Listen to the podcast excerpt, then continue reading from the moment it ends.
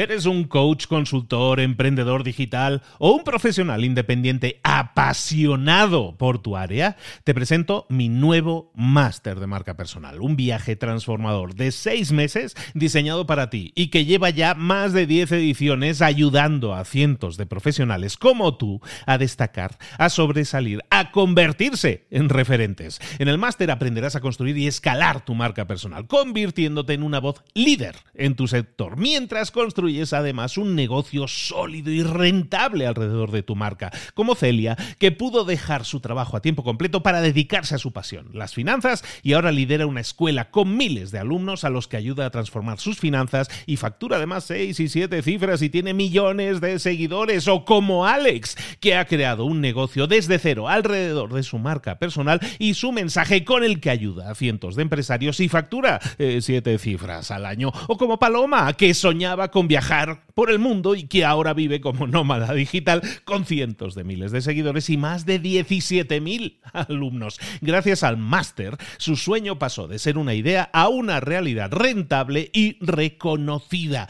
Este es el momento de que tú también dejes tu huella, de influir y de vivir por fin de tu pasión. Visita librosparaemprendedores.net barra marca y descubre muchas más historias de éxito de gente que confió en nuestro método. En junio comenzamos además la nueva generación y añadimos más novedades, más servicios y más soporte que nunca. Únete a la élite de profesionales que ya están cambiando sus vidas. ¿Estás listo? ¿Estás lista para desarrollar tu marca personal y ser nuestra próxima historia de éxito? Pues visita librosparaemprendedores.net barra marca y comencemos. Es una de esas habilidades que nunca nos han enseñado, pero que si la supiéramos y la domináramos correctamente, multiplicaría nuestros resultados en lo profesional, en lo personal. Da igual que seas empleado, que seas emprendedor, que seas empresario, esa habilidad que necesitas es la de la buena comunicación. Comunicar bien tus ideas, captar la atención de las personas, que no haya margen de error. Todo eso de la comunicación no se nos enseña, lo tenemos que aprender a base de práctica y de golpes, pero ¿por qué no aprender directamente las mejores claves Primero, para presentar mejor. Segundo, para comunicarnos mejor de forma hablada. Y tercero, para comunicarnos mejor de forma escrita. No, está no suena nada mal la idea. Hoy vamos a ver un libro escrito en el año 2016 por el señor Jay Sullivan. Jay Sullivan escribe este libro. Él es consultor, es escritor de la revista Forbes y colaborador en muchas, otras revistas. Ese libro que escribió en el año 2016 se llama Simply Said. Traducido al castellano, lo vamos a decir, no existe traducción al español del libro. Te lo traigo directo del inglés. Lo vamos a traducir como Dilo simplemente, ¿no? Comunica simplemente, que es el libro que vamos a ver aquí y ahora en Libros para Emprendedores y más. ¡Comenzamos!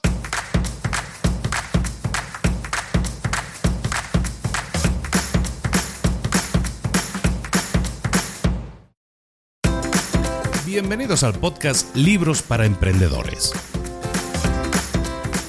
para alcanzar el éxito en cualquier negocio que quieras emprender, debes formarte, debes estudiar, aprender para emprender. Y para ello, no hay nada mejor que un libro. En el podcast Libros para Emprendedores te ayudamos de tres maneras. Primero, seleccionando los mejores libros del mercado para ayudarte a emprender, a mejorar en tu emprendimiento. Segundo, te ofrecemos gratis un resumen de los puntos más valiosos explicados en cada libro. Y tercero, te damos finalmente pasos a seguir para poner en práctica todas esas lecciones aprendidas y así poder acortar tu camino hacia el éxito ya sea marketing, ventas, liderazgo, emprendimientos, mentalización, eh, vamos a analizar lo mejor de lo mejor, de los mejores libros del mercado y te lo vamos a dar todo bien masticadito y listo para ser aplicado.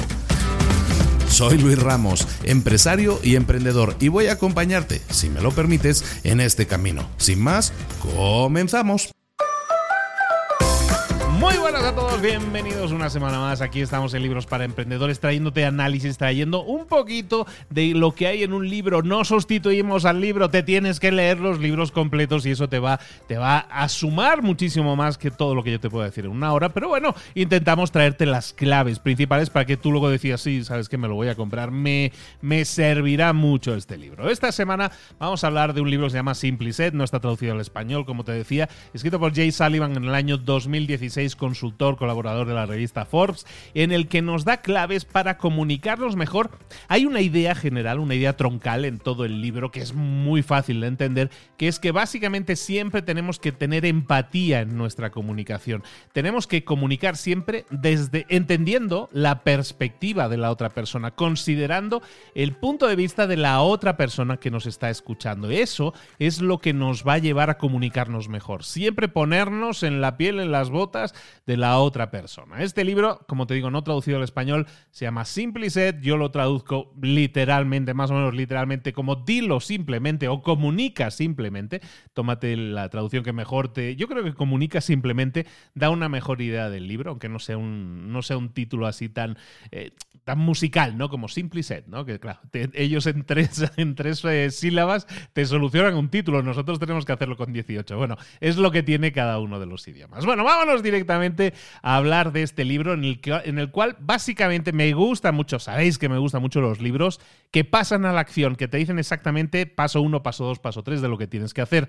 En este libro esto es así. En este libro se cubren varias temáticas de comunicación, pero principalmente las que nos vamos a centrar son tres, vamos a hacer tres áreas. La primera, cómo hacer mejores presentaciones que atraigan y mantengan la, la atención del público una segunda parte en la que hablaremos de tips de comunicación oral efectiva, cómo comunicarte mejor de viva voz con las personas. Y parte número tres tocaremos el tema de cómo mejorar nuestra comunicación escrita tanto en documentos como en correos electrónicos. Cada uno de estos se rodea de un montón de tips como siempre, el principal tema que estamos diciendo va a ser siempre el foco en otras personas y como siempre te recomiendo, si quieres un montón de ejemplos eh, que no podemos entregar aquí directamente, porque entonces sería una lectura del libro, lo que vamos a hacer es traerte esas primeras claves, pero recuerda que el libro, eh, este, este resumen no lo sustituye, ojalá y te guste mucho y te llame la atención. Y si no sabes mucho inglés, no estaría de más que fueras metiéndole ganas a aprender un poco más de inglés para acercarte a libros tan buenos como este. Vamos a con la primera parte, que es la de preparar una gran presentación que capte y mantenga la atención de las personas. Como siempre, idea troncal que vamos a ver en todo el libro, recomendaciones siempre para la comunicación, que nos adaptemos a, los pensamientos y el foco en la, en la otra persona, en la que nos va a escuchar. Entonces, ¿cómo comunicar mejor? Bueno, para para comunicarnos mejor en una presentación, presentar nuestras ideas de forma estructurada y de forma clara, tenemos que tener eso, tenemos que tener claro el mensaje. Un mensaje que vamos a buscar que, claro, que sea, que conecte con la gente, ¿no? Que levante a la gente. Pero es un mensaje que hoy siempre tendremos que tener presente porque lo podemos presentar delante de cientos, delante de miles de personas. Eh, la actualidad, la tecnología nos permite presentar nuestras ideas a un montón de personas. Por lo tanto, tenemos que ser buenos estructurando nuestros mensajes. Vamos a ver cómo, cómo crear ese mensaje fuerte, memorable, que, que no se malinterprete. Vamos a ver, en, en una presentación vamos a ver varios tips.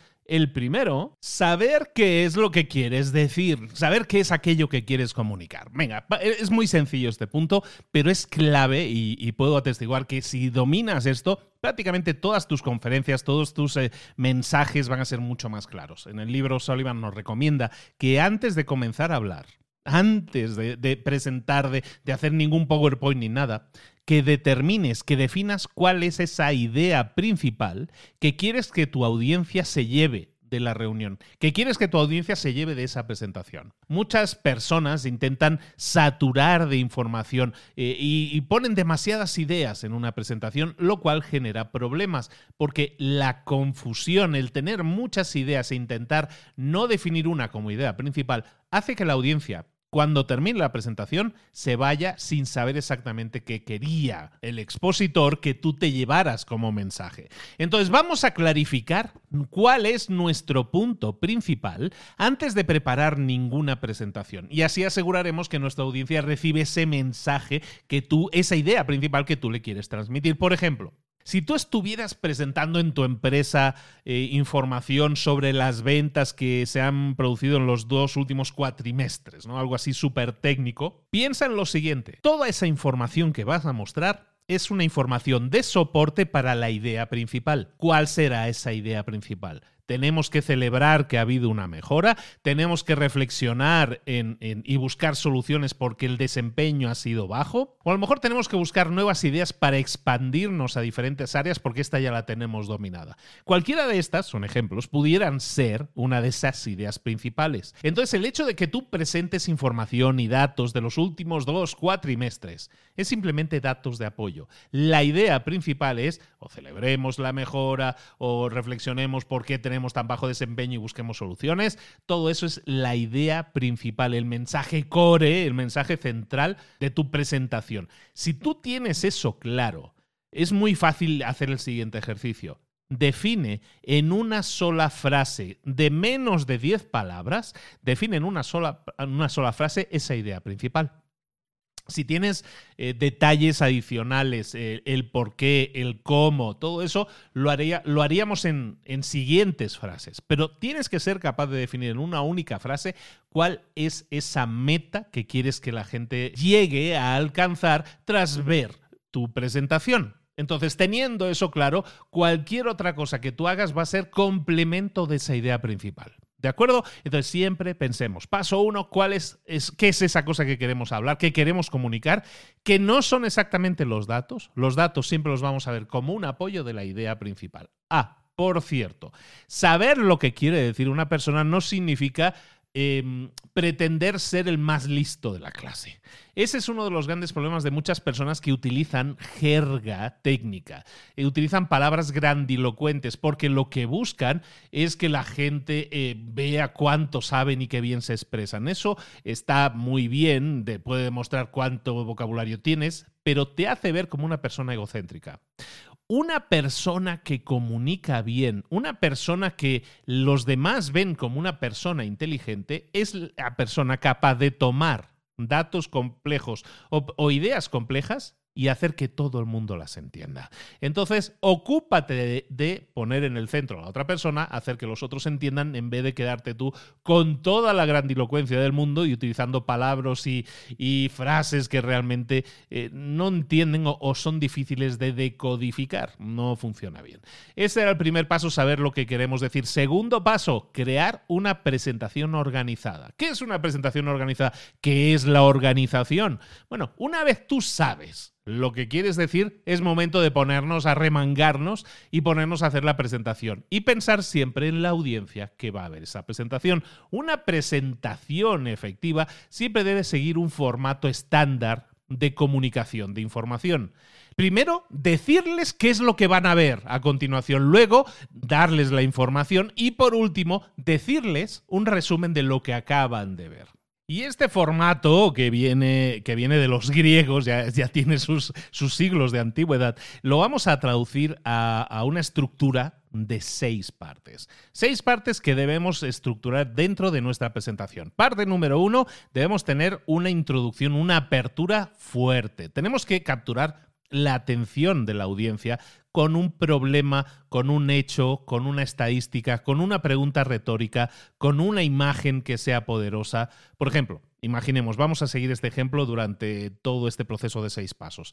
Si tú estuvieras intentando convencer a, los jefes de la empresa, estás haciendo una presentación o tienes que hacer una presentación en la que tienes que convencer a todos los directores de la empresa de que activen el trabajo de forma remota, entonces puedes empezar tu presentación, como estamos diciendo, paso uno, tener una apertura fuerte. Puedes comenzar tu presentación diciéndoles cuánto dinero este departamento está perdiendo como resultado de todos los traslados que efectúan los trabajadores todos los días. Este departamento está perdiendo de un orden de 50 mil, 100 mil dólares, lo que sea que esté perdiendo al año, por tener a los trabajadores yendo y viniendo, yendo y viniendo cada día a la oficina, cuando a lo mejor no es eh, tan importante. Entonces empezamos con una, paso uno, empezamos con una apertura fuerte que capte la atención. Como dicen en muchos libros de presentaciones, los primeros segundos, el primer minuto de una charla TED, el primer minuto de una presentación es el más importante porque es el que define la estructura, define la forma de comunicar y capta la atención. Una persona que se dedica a ver una presentación no está dedicándote el 100% de su atención, sino que te dedica un minuto y si en ese minuto le convences, va a seguir escuchándote. Si no, eh, pues lo vas a perder. ¿Vale? Entonces empezaremos con una apertura fuerte en la que se esté destacando un dato que remueva a la audiencia por dentro. Paso número dos, vamos a presentar nuestra conclusión lo primero de todo. Después de esa introducción, el segundo paso es preparar nuestra conclusión y entregarla. En vez de guardarnos la conclusión para el final, lo que vamos a hacer es revelar nuestras recomendaciones nada más comenzar. El autor nos dice que si tú quieres mantener a la audiencia eh, interesada y que no se ponga impaciente, tienes que darle el contexto adecuado pero sobre todo tienes que ponérselo muy fácil que entiendan hacia dónde les estás llevando, hacia dónde les estás llevando de la mano. Entonces, si tú les dices, vamos a ir a este punto, o este es el objetivo de esta charla, la gente inmediatamente se hace una composición del lugar. Puede tener peros, puede no estar de acuerdo, toda la presentación se va a dedicar a razonar el por qué es necesario, pero lo que vamos a hacer es siempre presentar primero esa primera frase que decíamos antes, ¿te acuerdas de que podemos resumir en una frase de menos de 10 palabras? Toda nuestra charla, pues eso es lo que vamos a utilizar aquí. Por ejemplo, en el, ejemplo anterior que hablábamos de convencer a los directores de que eh, tengamos trabajo remoto. Bueno, pues a lo mejor una recomendación que tú quieres entregarles y que pondrías, que es la conclusión, y que pondrías lo primero de todo es el objetivo de esta charla es que veamos la necesidad imperiosa de cambiar inmediatamente a una configuración de trabajo remoto por ejemplo. Entonces, en una frase estamos diciéndole hacia dónde vamos, la conclusión de tu charla. Una vez has has defendido eso, que es la, eh, sin entrar en detalles, evidentemente, has defendido la tesis de la que va a ir tu presentación. Luego ya entraremos en los detalles, pero tendremos que, razonarlo, ¿no? Podremos decirle, a lo mejor tenemos que definir eh, canales de comunicación dedicados, eh, tener horarios de disponibilidad, alguna especie de check-in, ¿no? Que nos permita asegurar que el trabajo se va haciendo. Todo eso significa una serie de cambios y vamos a ver cómo implementarlos. Pues pues eso es una explicación que tú podrías dar a continuación, pero ya estamos hablando de a dónde queremos llegar. El tercer paso en la presentación, hemos dicho, primer paso, tener una apertura fuerte. El segundo, entregar nuestra conclusión primero. El tercero, eh, respondernos o hacer que el público tenga claro qué hay en esta presentación para ellos el, What's in it for them, el What's in it for me, que se dice mucho en inglés, que, es, eh, que tiene mucho que ver con el marketing, ¿no? Una persona te va a prestar atención si ve que en esa presentación hay algo de interés para esa persona. Entonces, esta premisa funciona exactamente igual en una presentación también de negocios. Entonces, vamos a enfocarnos de nuevo, como dicen en el libro, vamos a enfocarnos en las otras personas y vamos a identificar de tres a cinco beneficios de tu recomendación para esa audiencia. ¿Cuáles son esos tres a cinco beneficios que tu audiencia se puede llevar? Los beneficios más efectivos siempre van a ser los mejores motivadores. Y esos mejores motivadores siempre van a ser el tiempo, las sensaciones y el dinero. Entonces, vamos a listar esos tres beneficios en una slide, en una hoja de presentación. Por ejemplo, en este ejemplo que decíamos, si nos cambiamos a trabajo remoto o configuramos nuestra empresa para el trabajo remoto, seremos capaces de, uno, aumentar la productividad. Dos, tener horarios mucho más flexibles. Y tres, ahorrar muchísimos gastos en oficinas, en temas de oficina y mantenimiento de oficina. Entonces, como ves, lo que estamos haciendo es inmediatamente después de plantear la tesis de la presentación, le vamos a decir, y estos son los beneficios de llegar a esa meta tal cual la estamos proponiendo. Beneficio 1, beneficio 2, beneficio 3. El siguiente paso, ya vamos por el cuarto paso, es todos esos beneficios los vamos a respaldar con datos. Si tú estuvieras utilizando algún apoyo visual, lo que vas a hacer es primero definir los beneficios, todos en una misma slide.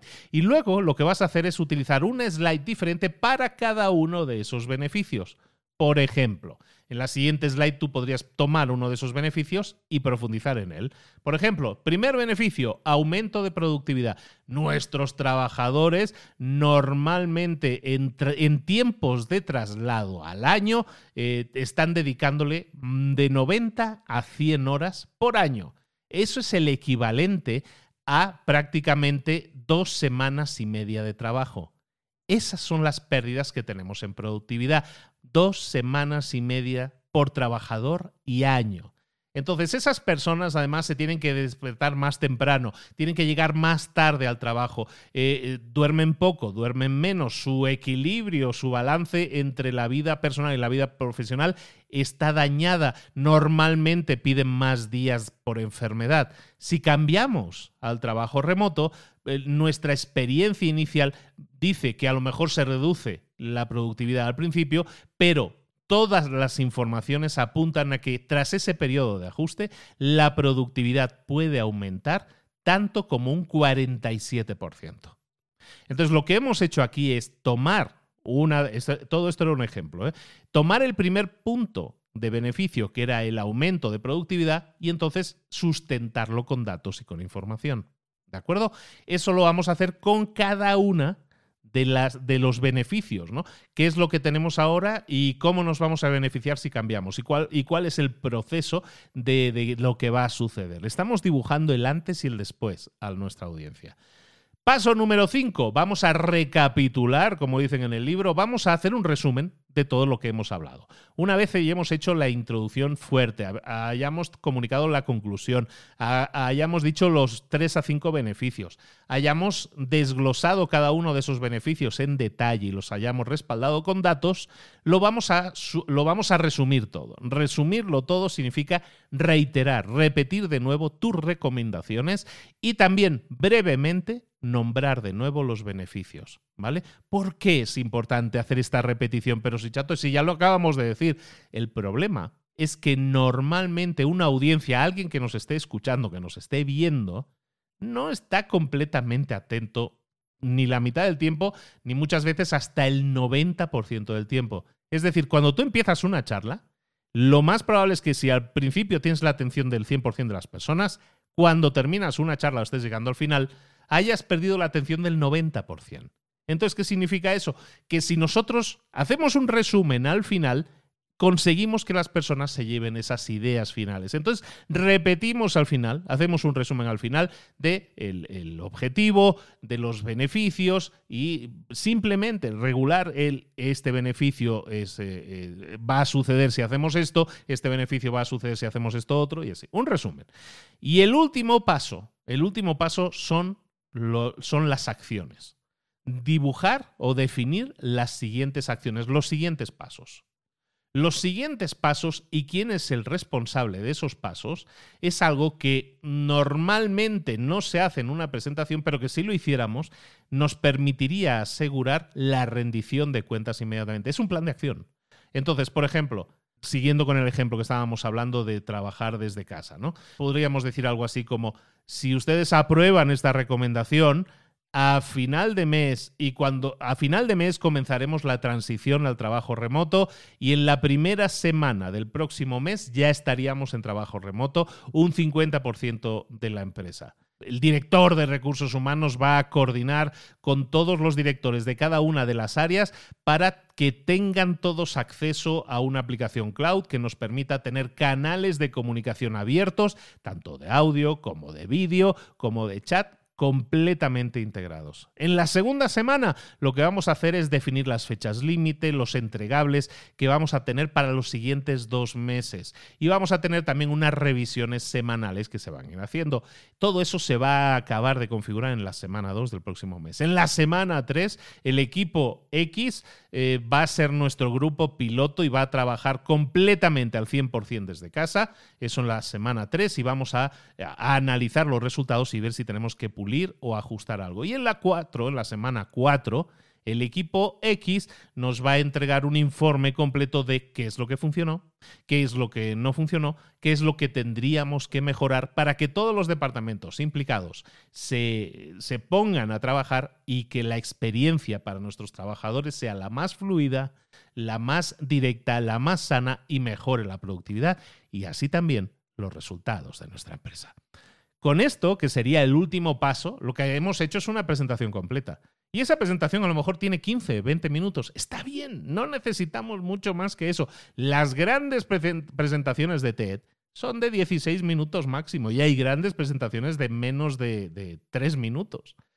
En definitiva, lo que tenemos que hacer es estructurar bien para captar la atención que haya una idea troncal, una idea principal que se lleven y lo que vamos a hacer es sustentarla con datos. ¿Tiene sentido para ti? Bueno, todo esto eh, pertenece a esta primera fase en la que estamos hablando de cómo hacer mejores presentaciones. Eso va a ayudarnos a comunicar mejor las cosas y también conseguir que se hagan más cosas y de forma más estructurada. Ahora bien, en la segunda y tercera parte de lo que vamos a ver hoy como resumen de este libro, vamos a hablar de habilidades comunicativas. Hay habilidades orales y hay habilidades escritas que tenemos que dominar. Entonces, empecemos por la comunicación oral, ¿no? El hablar de palabra con las personas, pero hablar de forma clara, con un mensaje que, que sea conector, que sea atrayente, y no solo entregar un mensaje de forma efectiva, sino hacerlo de forma que conectemos con esa persona y la persona se quede con la información central que nosotros queremos comunicarle. Hay un, hay un principio que recorre también la comunicación oral que es el que debemos usar las mismas técnicas, ya sea que estemos hablando con una persona como que estemos hablando con una sala llena de gente las mismas técnicas funcionan. Debemos mantener el mismo nivel de confianza. Debemos generar el mismo nivel de atención. Y tenemos que eh, hacer que la persona que está recibiendo el mensaje o las personas que estén recibiendo el mensaje estén conectadas con nosotros. Entonces lo que vamos a ver ahora son una serie de tips que nos pueden servir para mejorar nuestra comunicación oral. Estos tips van, como siempre, de habilidades que uno tiene que desarrollar. Esto no es que tienes que decir esta frase y eso te funciona siempre. No, se trata de habilidades que cuanto más practiques, más desarrolladas tendrás y te van a servir para muchas más situaciones de negocios. El tip número uno que vamos a ver para mejorar nuestra comunicación oral es preocuparte de tu voz. Y es que preocuparte de tu voz significa preocuparte de la velocidad de tu voz, del volumen de tu voz, del tono de tu voz y teniendo claro que esos son ingredientes que tú puedes eh, retocar, la receta cambia. Si le pones más sal o menos sal, si le pones más o menos verduras, si le pones más o menos carne, una receta cambia. Pues estos ingredientes en la voz también los tenemos. Son la velocidad, el volumen y el tono. Con respecto a la velocidad, básicamente, mensaje rápido. Probablemente lo que tengas que hacer cuando hablas y respecto a la velocidad es enlentecer tu ritmo en vez de acelerarlo. Una persona que habla muy rápido, normalmente, ¿qué es lo que transmite? Transmite nerviosismo. Entonces, si nosotros estamos acostumbrados a hablar, rápido porque pensamos que tenemos que decir muchas cosas y lo tenemos que decir así súper rápido, pues probablemente si no somos buenos vocalizando no se nos va a entender bien. Entonces, mucho mejor vamos a enlentecer, eso nos permite pensar mejor y estructurar mucho mejor nuestro mensaje. Eso significa también incorporar pausas, pausas que le van a decir a la audiencia, quien te esté escuchando, eh, que tienen que pueden procesar lo que se les está diciendo. Lo que acabas de decir, tienen tiempo para procesarlo. La segunda clave es el volumen, ¿no? Estamos hablando de, generar, de cuidar mejor nuestra voz, ¿no? Eh, velocidad, volumen y tono. El volumen eh, tiene que ver con la fortaleza de nuestra voz. Cuando nosotros estemos hablando sin un micrófono, si estamos hablando con micrófono, pues se supone que vamos a hacer pruebas de micrófono y que todo el mundo nos debería escuchar. Pero ¿qué sucede cuando estamos en una sala? Normalmente en una empresa la mayoría de presentaciones son sin micrófono. Entonces, ¿qué hacer cuando tenemos que hablar sin un micrófono? En el libro nos recomiendan siempre proyectar nuestra voz lo suficiente para alcanzar a la persona que está lo más lejos de ti. A lo mejor es una sala, en una mesa grande de 12 personas, probablemente te van a escuchar, eh, te pongas como te pongas, pero a lo mejor es una sala de 20, 50, 100 personas. Ocúpate de que te escuche la persona que está más lejos de ti, que está en la última fila. Preocúpate de que se te escuche correctamente. Ese es el volumen. Cuando tú varías tu volumen, también vas a hacer que la gente se conecte más contigo. Si de repente dices algo que está muy fuerte y luego le, bajas el tono, estás enfatizando ese punto y, y el hecho de bajar la voz en muchas ocasiones lo que puede hacer es que la gente, cuando hablas un poco más bajo de volumen, lo que va a hacer es que la gente inconscientemente se incorpore como para acercarse, como si le estuvieras diciendo un secreto. Entonces, jugar con nuestro volumen nos va a servir para captar muchísimo más la atención de la gente. Estamos hablando de velocidad, estamos hablando de volumen y la tercera clave en la voz es el tono. El tono tiene que ver con la forma en que nosotros entregamos nuestro mensaje. Si tú hablas con una sonrisa dibujada en la boca, tu voz sale de forma diferente. Si tú inyectas energía y positividad en tu tono, tu mensaje se entrega de forma diferente. ¿Verdad que cuando escuchas los podcasts, yo no hablo normalmente, ahora me estás escuchando hablando en mi tono normal, pero cuando empiezo los podcasts siempre lo hago con suma energía. ¿Por qué? Porque lo que quiero es captar tu atención, sobre todo desde el principio, ¿no? Y darte claves que son beneficios. Si tú tienes una voz monótona, que parece que no tenga vida, que pareces un zombie sacado de un videojuego. Esto le pasa a muchísima gente porque tiene miedo de expresarse, tiene inseguridades sobre su voz, eh, sobre su movimiento, se pone nervioso porque no quiere que los ojos de los demás estén posados sobre él. Esto tiende a pasar muchas veces y eso hace que la gente cambie a una voz monótona, eh, cambie a hablar mucho más rápido para terminar lo antes posible. ¿Vale? Vamos a intentar evitar eso y eso cómo se hace con práctica. Vamos a intentar entrenarnos antes de dar una presentación. Por ejemplo, si yo sé que tengo que dar una presentación, no solo me voy a preparar las slides, no solo me voy a preparar las notas, sino que en casa me voy a poner delante de un espejo y voy a soltar toda mi charla, completa, como si ya estuviera gente. Si quieres, hasta te grabas. Y te garantizo que si eso lo haces, lo preparas adecuadamente, tu presentación va a ser mejor, tu seguridad, tu aplomo va a ser mucho más. El tono también va a ser mucho más positivo, mucho más energético. Las inflexiones de la voz en los tonos van a hacer que cualquier frase a lo mejor eh, veas eh, cómo jugar con esa frase y hacerla que suene como una pregunta, hacerla que suene eh, como que quiero captar la atención, cómo subrayar un mensaje mediante un tono preciso. Todo eso lo vamos a hacer con práctica. No te apoyes en las notas, no te apoyes en la slide como aquí está la información que quiero dar, sino que tú tienes información de soporte en esas slides, en esas presentaciones pero la persona que está entregando la presentación eres tú. Si la slide fuera suficiente, entonces no hace falta esa reunión. Podrías enviarle las capturas de pantalla de las slides y ya, ya terminamos. Entonces siempre procura jugar mucho con tu voz, porque eso es lo que va a hacer que la gente esté mucho más atenta a todo aquello que le quieres decir, tanto en velocidad como en volumen como en tono. Segundo tip que tiene que ver con, recordemos, cómo comunicarnos mejor en público, mejorar nuestras habilidades comunicativas. Tip número dos, tenemos que tener contacto visual con nuestra audiencia, conectar con nuestra audiencia mediante contacto visual. Cada vez que digas algo, cada vez que sueltes una frase en tu presentación, haz contacto visual con personas de la audiencia. No lo digas mirando al infinito, no lo digas mirando a la pared del fondo como si estuvieras pensando en algo que te acabas de acordar. No, mira a los ojos de una persona. Eso sí, cuando estés mirando a una persona y entregando esa frase, hasta que no termines esa frase, no cambias de persona. No se trata de que estés escaneando los ojos de todas las personas que hay en la habitación.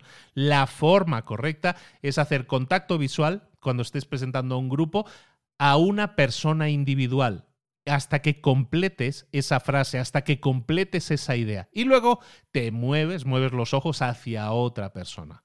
Cada vez que tú te enfrentes a alguien que toma decisiones en tu empresa, por ejemplo, préstales más atención a esas personas. Pero no ignores al resto pero eso sí, porcentualmente dales más atención al contacto visual con las personas que toman las decisiones.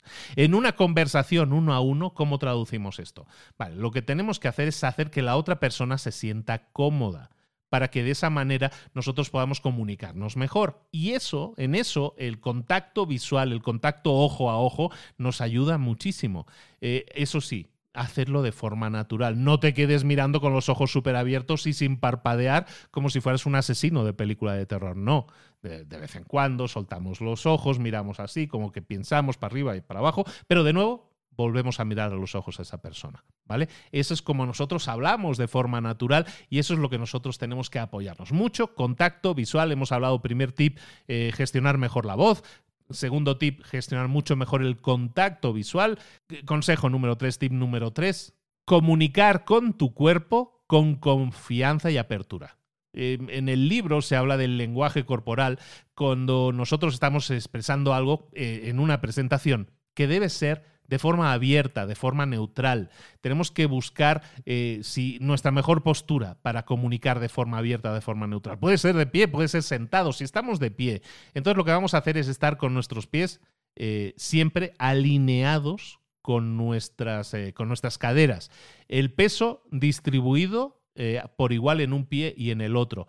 Tus manos van a estar separadas. lo que vamos, no, no vamos a tener eh, brazos cruzados, eh, para hacer, eh, transmitiendo que no estamos abiertos a, ninguna idea. E, el hecho de comunicar con las manos, de enfatizar con las manos, o sea, muy al, estilo italiano, ¿no? O sea, sin, llegar al gesto este tan típico italiano, con los, los dedos juntos, sino simplemente utilizar las manos para decir estoy hablando de algo, estoy haciendo un punto 1, punto 2, punto 3, eh, señalarlos con las manos, eso nos va a funcionar muy bien. No señala nerviosismo, señala apoyos visuales en la comunicación. Si estuvieras sentado en una mesa, con lo cual eso le quita mucha movilidad a tus manos porque se, se ve raro, lo que vamos a hacer es sobre todo sentarnos muy derechos y muy quietos no vamos a estar balanceándonos de un lado a otro, vamos a, mantener el antebrazo encima de la, de la, mesa y nuestras manos a un lado y otro de nuestras notas. Y también las vamos a, con, un, con un antebrazo apoyado en la mesa, nosotros tenemos bastante movilidad en las manos de forma natural. ¿Vale? Si a esto le añadimos la expresión facial, que también es parte de la expresión corporal. Entonces, tenemos que transmitir siempre con nuestra, con nuestra expresión facial que queremos estar ahí, que queremos estar en esa conversación, que aunque estemos dando malas noticias, aunque en ese momento eh, evidentemente no sea muy apropiado sonreír, lo que vamos a tener siempre son expresiones sinceras que demuestren que estamos ahí para dar apoyo a la otra persona. ¿Vale? Entonces, siempre cuidado con nuestras expresiones faciales que tienen que ir de forma coherente, sincronizadas, tanto con nuestro mensaje, como lo hemos estructurado, también con nuestro tono de voz. El consejo número cuatro es que aprendamos a escuchar mejor.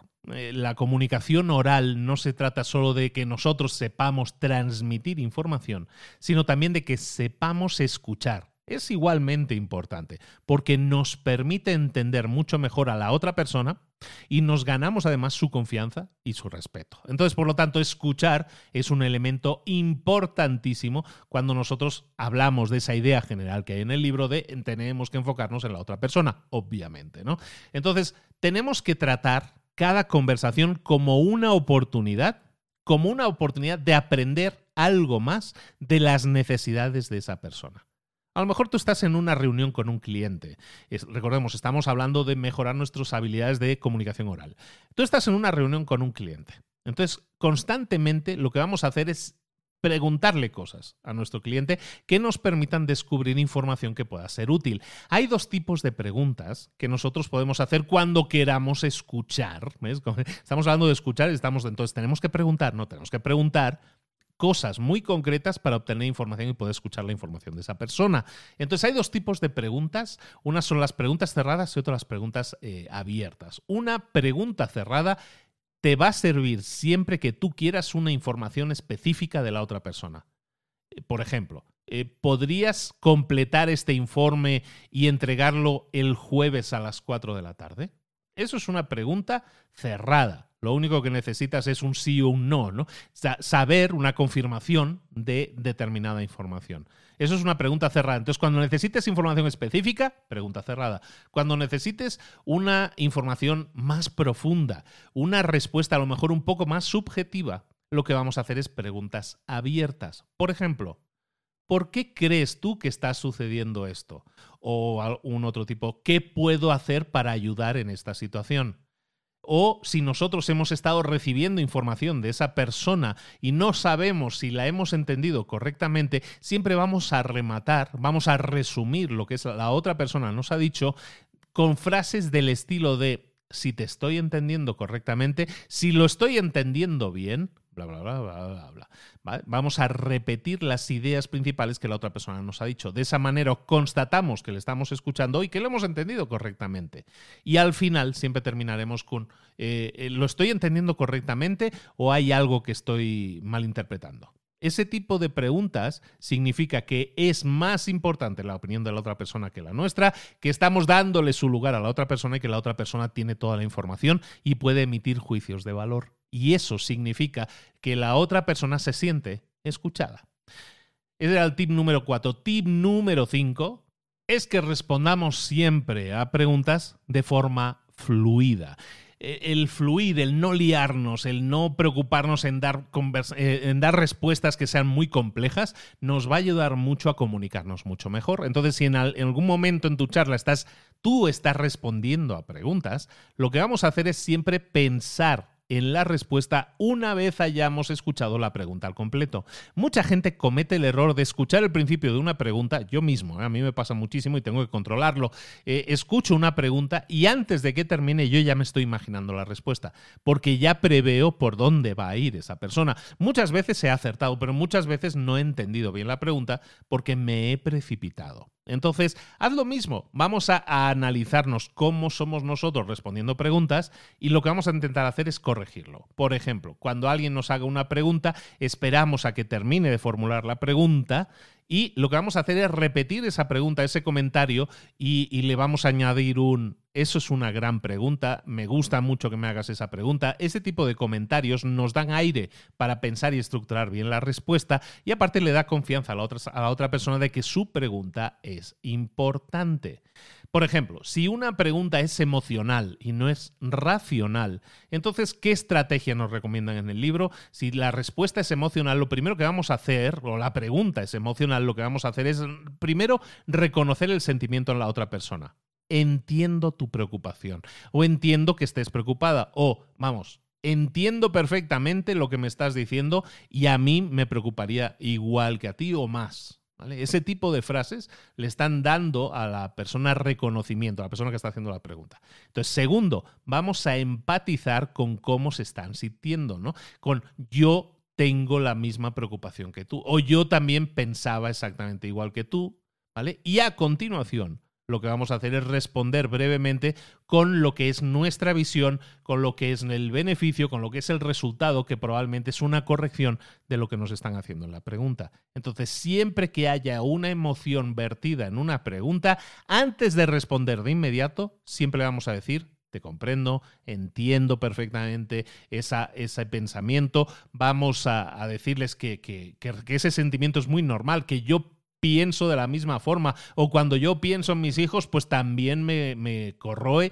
la misma inseguridad, ¿no? Ese tipo de frases te, está, te estás estás empatizando con la otra persona y está haciendo que esa persona conecte mucho más contigo. ¿Vale? Entonces, terminando con esta área de comunicar oralmente con efectividad, hay una serie de escenarios en, los que nosotros tenemos que comunicarnos de forma efectiva en los negocios.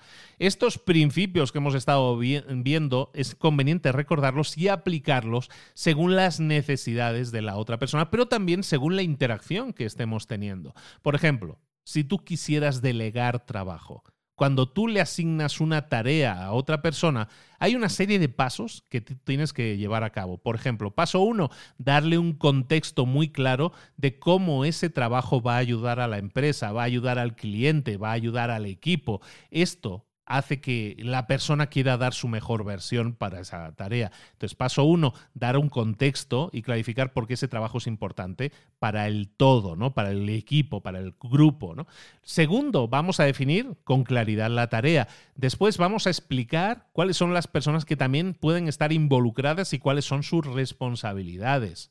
Y, también los flujos de comunicación. Si tienes algún problema en este tema, tienes que hablar con tal persona y vas a ver cómo te lo va a solucionar. Paso número cuatro, vamos a decirles eh, por qué estamos escogiéndoles para esa tarea y cómo eso les puede ser beneficioso. Y paso número cinco y seis, vamos a definir expectativas diciéndoles qué es lo que tienen que hacer y cuál es el output, cuál es el resultado que quieren. Por último, vamos a recapitular Vamos a resumir qué es todo lo que hemos hablado cuando nosotros estemos delegando el trabajo. Como veis, es una aplicación de todos los puntos anteriores. Y lo mismo sucede en cualquier otra área de comunicación. Si tú tienes que dar una retroalimentación a alguien que está trabajando contigo o para ti, lo primero que tienes que hacer es obtener de esa persona permiso para hacerlo. ¿Vale? Por ejemplo, ¿Tienes 10 minutos esta tarde y podemos hacer ahí una revisión de un tema que creo que es importante? Eso le está dando, estás pidiéndole permiso a esa persona para, para hacer esa comunicación. ¿no? Esa comunicación va a ser una conclusión que tú tienes del trabajo que está haciendo esa persona. Entonces, lo que tienes que hacer es reconocer que su trabajo ha sido satisfactorio o no, pero ponerlo en el marco adecuado para que puedan recibir toda la información completa, todo el mensaje al completo y no les estés atacando al cuello de forma inmediata, intrusiva y entonces se cierren y ya no quieran escuchar nada. Vamos a cerrar este resumen con, con la escritura efectiva. Estamos hablando de escribir documentos, de escribir correos electrónicos. Todos los días lo estamos haciendo. Es parte del trabajo de todas las personas que estén en un entorno profesional. Entonces, además de la comunicación oral que hemos estado viendo ahora en este último punto, la comunicación escrita es necesaria, es parte fundamental de un campo profesional. Entonces, lo que vamos a hacer ahora es analizar cómo debemos escribir documentos, cómo debemos escribir mensajes, cómo debemos escribir mensajes de WhatsApp a las personas para que los lean. Básicamente, como es el, giro de todo el libro, la, la, idea base de todo el libro, es que siempre tendremos que estar considerando por qué alguien debería escucharnos. En este caso, por qué alguien debería leer nuestro mensaje, qué hay ahí para ellos y sobre todo hacerles, ponerles fácil el que entiendan lo que estás diciendo. Entonces, tip número uno para ser mucho más efectivo en documentos y en emails eh, que sean cortos, que sean cortos. Eh, mucha gente tiende a leer mensajes si son cortos y tiende a dejar para después mensajes que son largos. ¿Vale? Esto es igualmente válido en redes sociales. Hay mucha gente que dice, ve un contenido que es muy largo y dice, ¿sabes qué? No lo voy a leer ahora, me lo guardo. Pero en cambio un contenido corto sí me lo voy a leer rápidamente. Entonces, si nosotros nuestros documentos, nuestras comunicaciones tendemos a hacerlos cortos y específicos, eso nos va a ayudar a que la gente los lea por completo. Si tú tienes una, una frase tras otra y son frases largas, con subordinadas, eh, con longitudes muy grandes, eso va a hacer que el ritmo se pierda en la lectura y que sea menos interesante para la persona que lo lea. Entonces vamos a mantener párrafos cortos. Vamos a intentar que nuestros mensajes o documentos sean cortos también y vamos a eliminar palabras innecesarias y vamos a buscar siempre recortar frases. Palabras que utilizamos normalmente como eh, porque, a pesar de esto, aunque o, calificadores como todas y cada una de las veces, o básicamente, o extremadamente, eh, todo este tipo de palabras que son intensificadores, buscan intensidad en las frases, vamos a intentar eliminarlas. Vamos, vamos también a eliminar ideas que puedan expresar negatividad. Vamos a utilizar verbos fuertes en vez de sustantivos débiles los verbos son, la, son, los musculosos en este gimnasio, son los más fuertes del gimnasio. Entonces tenemos que utilizar verbos fuertes. Lee cada una de las eh, frases que estés escribiendo para ver si expresan con claridad una acción específica. Cada frase debe tener una acción asociada y la acción viene siempre del verbo. Si hay nombres eh, como que terminan en mente, ¿no? Intensamente, no sé qué, todo eso significa que los vamos a eliminar con palabras que expresen más acción. Por ejemplo, en vez de decir este documento te va a ayudar en el desarrollo, implementación y evaluación de un sistema nuevo. Puedes decir, este documento te va a ayudar a desarrollar, implementar y evaluar el nuevo sistema. Algo tan simple como cambiar el sustantivo por un verbo, es decir, en vez de decir te va a ayudar en el desarrollo, en la implementación y en la evaluación, ¿vale? Que esos serían sustantivos, este documento te va a ayudar a desarrollar, implementar y evaluar el nuevo sistema. Lo que hacemos, si, si nos damos cuenta, ¿no? Estamos sustituyendo los sustantivos por verbos y automáticamente se convierte en una frase más adecuada para la acción. Este documento te ayudará a desarrollar, implementar y evaluar. ¿vale? Mucho más fuerte, mucho más sonora y mucho más... Eh, eh, eh, ayudamos a eliminar muchos errores. ¿Vale? Luego, tip número dos, vamos a utilizar la voz apropiada. Esto significa la voz activa y la voz pasiva en una voz. Sí que estoy un poco, un poco sintáctico en este resumen, pero es que no estamos utilizando el lenguaje con propiedad. Entonces, si tú quieres que tu mensaje escrito sea más fuerte, entonces vamos a utilizar también la voz adecuada. Revisa cada una de tus frases para ver si tienen la voz apropiada. La voz activa y la voz pasiva son las dos posibles voces. La voz activa, en el caso en el que el actor aparezca antes del verbo. Por ejemplo, nuestro departamento recopilará toda la información. ¿De acuerdo? Aquí es voz activa porque va el es sujeto verbo predicado, ¿no? La estructura normal, la voz activa. Entonces, cuando eso sea así, siempre vamos a hacer voz activa. Siempre, siempre va a ser esto mucho más preferible porque es simple, es más fuerte y define con claridad la rendición de cuentas. ¿Cuándo usamos entonces la voz pasiva? Eh, la voz pasiva siempre está relegada a, a, ser utilizada cuando el actor está al final de la frase o no está en la frase. Entonces, ¿cuándo vamos a utilizar esta voz? Siempre cuando queramos evitar una responsabilidad, una rendición de cuentas o cuando queramos suavizar un mensaje. Y esto es muy importante. Hay veces en las que nuestro lenguaje no buscamos que sea agresivo, que sea de imperativo, ¿no? que sea como de orden, sino que hay veces en que hay una situación difícil y en esa situación difícil queremos suavizar el golpe. Si es así, utilizaremos la voz pasiva. En este caso, el actor o no aparece en la frase o está relegado al final de la frase. Un ejemplo, las actualizaciones serán enviadas eh, semanalmente o las actualizaciones serán enviadas por correo electrónico semanalmente. Esto, como ves, no está diciendo por Luis, ¿no? Las actualizaciones serán enviadas por Luis al final de la semana. No lo está haciendo. Estamos eliminando la fortaleza de esa frase y en ese caso, a lo mejor estamos haciendo una corrección de algo que se intentó hacer y no funcionó. Entonces lo que haces es pasar a una voz, en este caso neutra, en la que no aparece el sujeto como tal, y una voz pasiva con lo cual suavizamos nuestro mensaje. ¿De acuerdo? Entonces siempre voz activa, preferiblemente siempre.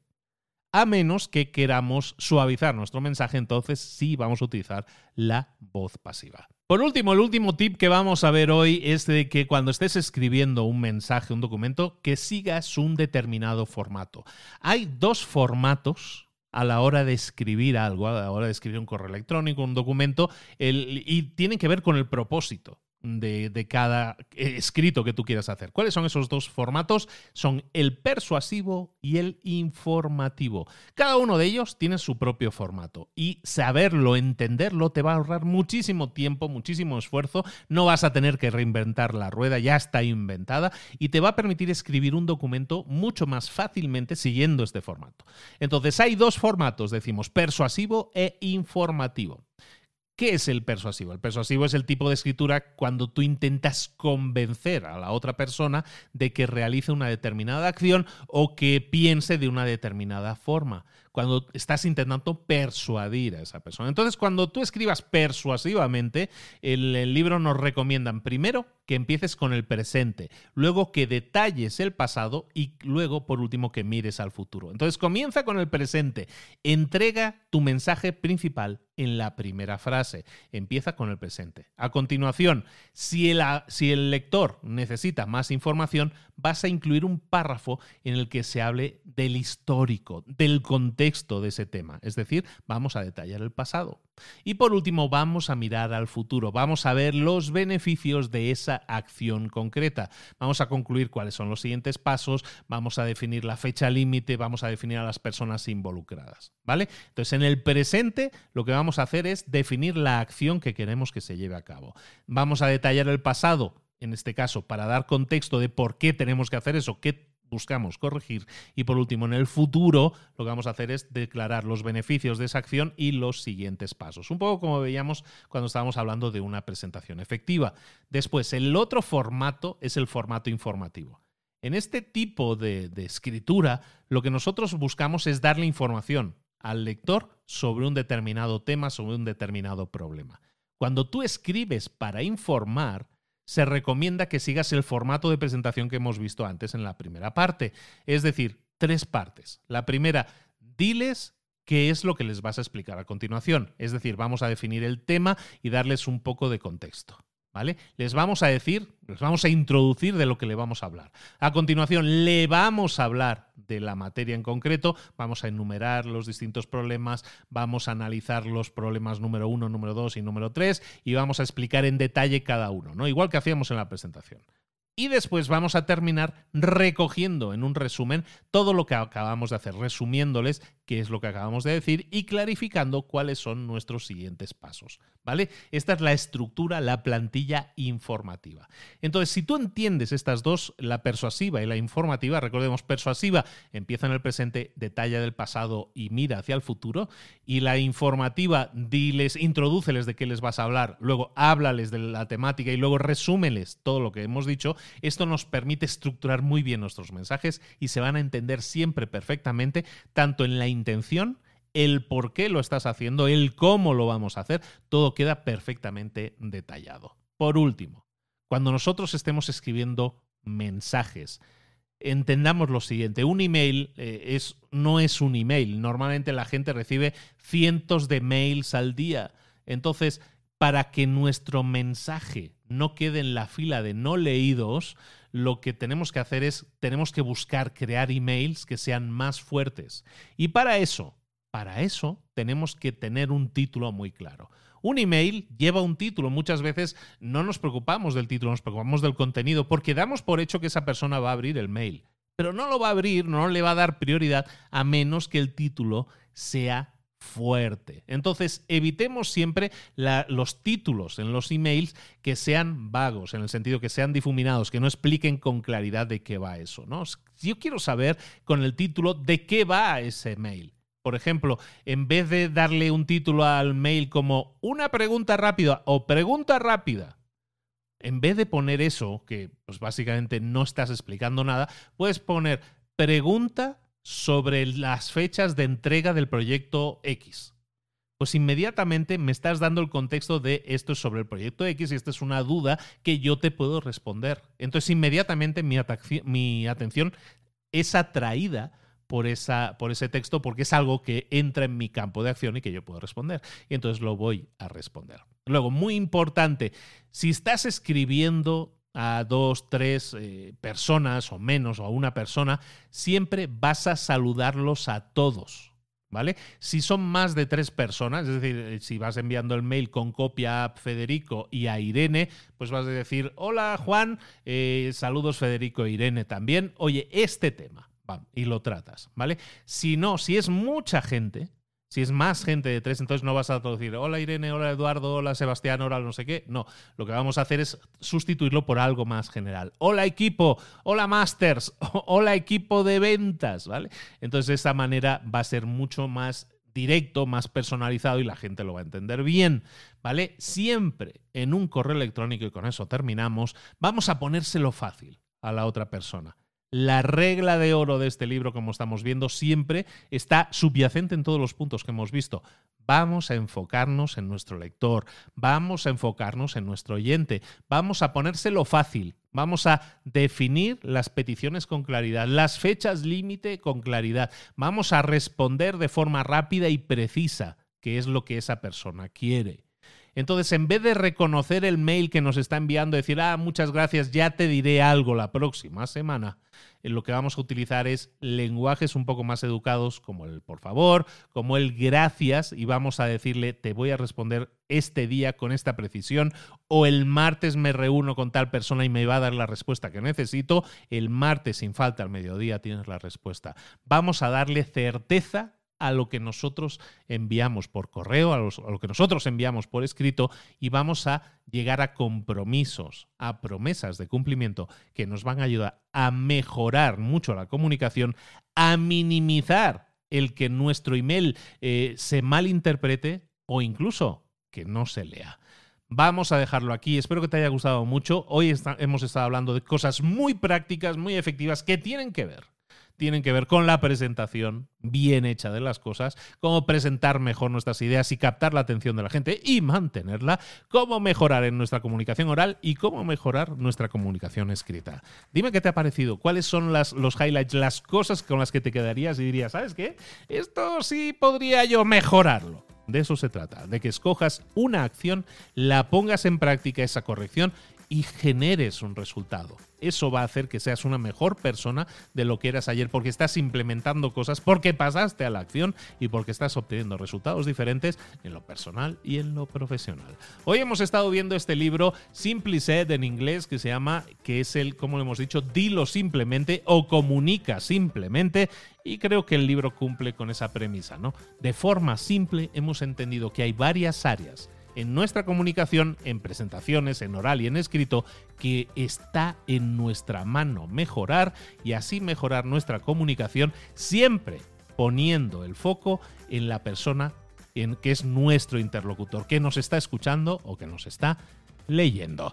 Eh, muchísimas gracias por la atención. Recuerda que tienes cientos de libros también analizados en Libros para Emprendedores, en mi página librosparaemprendedores.net o donde estés escuchando, en la plataforma que estés escuchando este podcast. Ahí tienes también, si vas eh, rebobinando ahí en los episodios, cientos y cientos de libros, no solo para tu disfrute, no solo para tu entretenimiento, sino para que tomes de ahí ideas las pongas en práctica y pases a la acción. Si es posible, te pido un solo favor a cambio, y es que si me estás escuchando en una plataforma que tiene estrellitas de puntuación, eh, por ejemplo Spotify o Apple Podcast, pues ahí en las estrellas, si me puedes puntuar con cinco estrellas el podcast, te lo agradecería muchísimo, porque eso ayuda a darle más visibilidad a este podcast y que más personas lo descubran y puedan beneficiarse de ello. Besos y abrazos.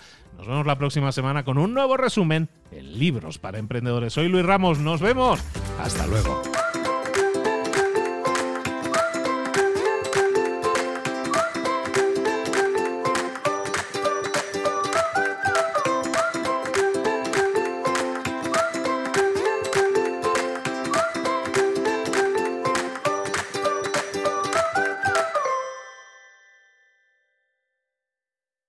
¿Eres un coach, consultor, emprendedor digital o un profesional independiente apasionado por tu área? Te presento mi nuevo máster de marca personal, un viaje transformador de seis meses diseñado para ti y que lleva ya más de 10 ediciones ayudando a cientos de profesionales como tú a destacar, a sobresalir, a convertirse en referentes. En el máster aprenderás a construir y escalar tu marca personal, convirtiéndote en una voz líder en tu sector, mientras construyes es además un negocio sólido y rentable alrededor de tu marca, como Celia, que pudo dejar su trabajo a tiempo completo para dedicarse a su pasión, las finanzas, y ahora lidera una escuela con miles de alumnos a los que ayuda a transformar sus finanzas y factura además seis y siete cifras y tiene millones de seguidores, o como Alex, que ha creado un negocio desde cero alrededor de su marca personal y su mensaje con el que ayuda a cientos de empresarios y factura eh, siete cifras al año, o como Paloma, que soñaba con viajar viajar por el mundo y que ahora vive como nómada digital con cientos de miles de seguidores y más de 17.000 alumnos. Gracias al máster, su sueño pasó de ser una idea a una realidad rentable y reconocida. Este es el momento de que tú también dejes tu huella, de influir y de vivir por fin de tu pasión. Visita librosparaemprendedores.net barra marca y descubre muchas más historias de éxito de gente que confió en nuestro método. En junio comenzamos además la nueva generación y añadimos más novedades, más servicios y más soporte que nunca. Únete a la élite de profesionales que ya están cambiando sus vidas. ¿Estás listo? ¿Estás lista para desarrollar tu marca personal y ser nuestra próxima historia de éxito? Pues visita librosparaemprendedores.net barra marca y comencemos.